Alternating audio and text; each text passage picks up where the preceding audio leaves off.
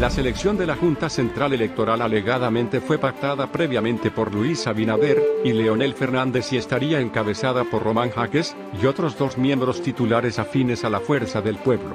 Conforme a informaciones suministradas a N Digital, Fernández y su partido, Fuerza del Pueblo, contarán con tres de los cinco miembros titulares, incluido el presidente Román Jaques, lo que le dará control del organismo administrador de los procesos electorales y el registro civil.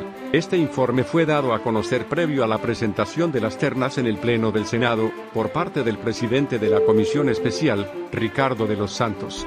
Los demás miembros a integrar la XE afines a Fernández son, Patricia Lorenzo, Dolores Fernández.